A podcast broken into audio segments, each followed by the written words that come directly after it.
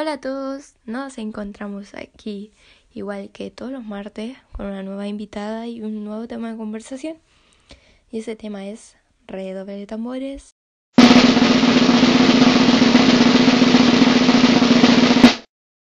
El aborto.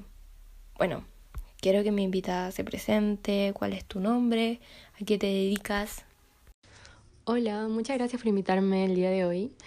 Mi nombre es Fabiana Jara, tengo 20 años, soy estudiante de psicología y partícipe del movimiento Miles Chile. Me pareció bastante interesante el movimiento que nombraste, Miles Chile. ¿Me podrías contar de qué se trata? ¿Qué objetivos tienen?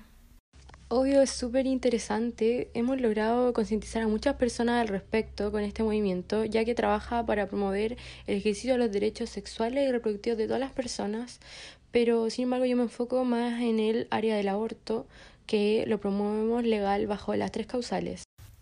¿Podrías aclararnos cuáles son las tres causales? Claro que sí. Las tres causales para legalizar el aborto son la enfermedad grave de la madre, inviabilidad fetal extrauterina y la violación. Estas dos primeras son básicamente el riesgo de la madre o del feto. Si existe alguno de los dos casos, es legal realizar el aborto. ¿Y por qué con las tres causales y no aborto libre? Sabía que tocaría este tema. Si bien el movimiento Miles promueve el aborto legal bajo las tres causales, esta no es mi opinión personal. Yo preferiría la legalidad del aborto en su totalidad, pero nos encontramos en Chile, lamentablemente, y es muy difícil llegar a esto. Yo diría que casi imposible en este momento, por lo que considerar el aborto con las tres causales es algo más realista. ¿Y tú crees que con una despenalización del aborto este ocurriría más seguido?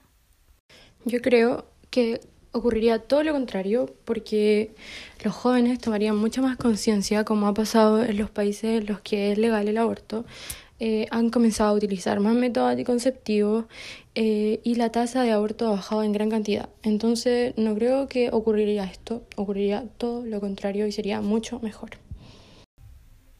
¿Y tú crees que es necesario informar más al respecto de los colegios?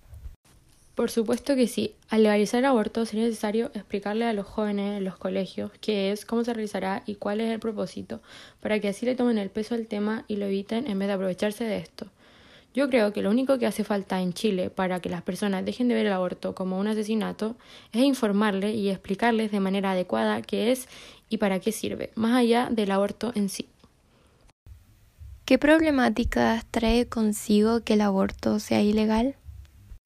A ver, desde mi punto de vista, que el aborto sea ilegal básicamente promueve la clandestinidad y la ignorancia sobre el tema, porque lo ven como algo malo cuando es un bien necesario. Si el aborto es legal, se evitarían muertes innecesarias de mujeres y también disminuiría bastante la pobreza.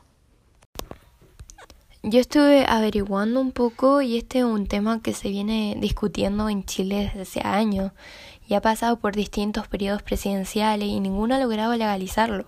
Sin embargo, la única que avanzó y concientizó más con el tema fue Michelle Bachelet en el año 2015, en donde dijo se trata de una situación difícil que debemos enfrentar como un país maduro, considerando la vida en riesgo o la violación. ¿Qué opina al respecto? Es que sí, en Chile, sin duda alguna, le ha costado un montón sortear este tema, sobre todo porque la opinión está muy dividida, ya que las autoridades, que son las que finalmente toman estas decisiones, la mayoría son de principios muy cerrados. Aparte de no apoyar el aborto, niegan otras causas, entonces llegar a una decisión final correcta se le hace demasiado difícil porque priorizan sus principios como personas.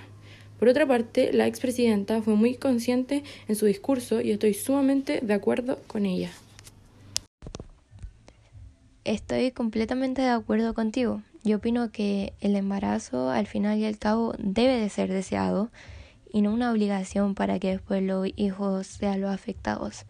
Lamentablemente muchas personas en Chile tienen un pensamiento cerrado y no ven más allá. Ni siquiera deberían de opinar de un cuerpo ajeno, ya que no están viviendo lo mismo que los demás.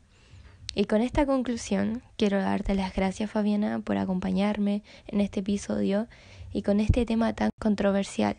Espero que los que nos están escuchando puedan concientizar y se sigan informando al respecto. Muchas gracias, nos vemos en el próximo episodio.